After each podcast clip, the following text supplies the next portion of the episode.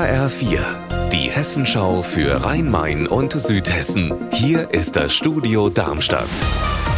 Mit Mike Markloff. Hallo. Der Vater des Attentäters des Anschlags von Hanau sitzt im Gefängnis.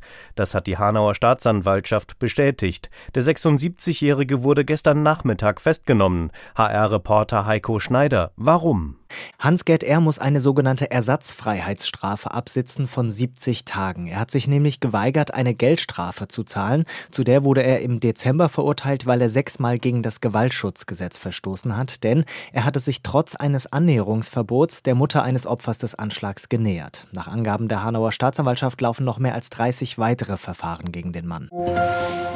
60 Hektar groß ist das Gelände des ehemaligen Atomkraftwerks Biblis.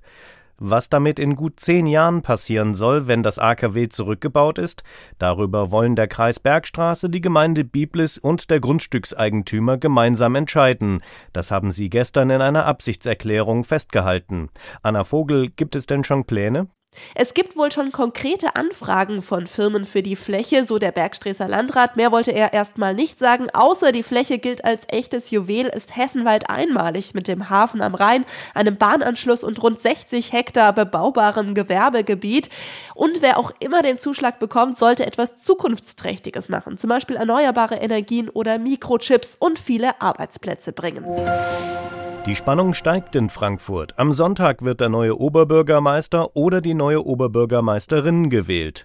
Meine Kollegin Hanna Immich hat die Bürgerinnen und Bürger gefragt, was erhoffen sie sich von der Wahl? Was ich jetzt zum Beispiel bemerkt habe, dass wenn es schönes Wetter ist und wenn alle Leute rauskommen, es ziemlich wenig Plätze gibt. Also dann sitzt man ziemlich eng aneinander an der Main oder in den anderen Parks. Also es wäre schön, wenn man noch mehr grüne Oasen erschaffen könnte. Das wäre zum Beispiel ein Thema für die Zukunft. Eine vernünftige Handhabung der Verkehrspolitik in dieser Stadt. Die Wohnungssituation, also das liegt mir schon sehr, sehr am Herzen. Es wird halt immer weniger und weniger und teurer und teurer und keiner macht was. Unser Wetter in Rhein-Main und Südhessen. Heute ist es schon fast frühlingshaft. Wieder gibt's viel Sonnenschein bei Werten um maximal 12 Grad in Riedstadt-Leheim im Kreis Groß-Gerau. Ihr Wetter und alles, was bei Ihnen passiert, zuverlässig in der Hessenschau für Ihre Region und auf hessenschau.de.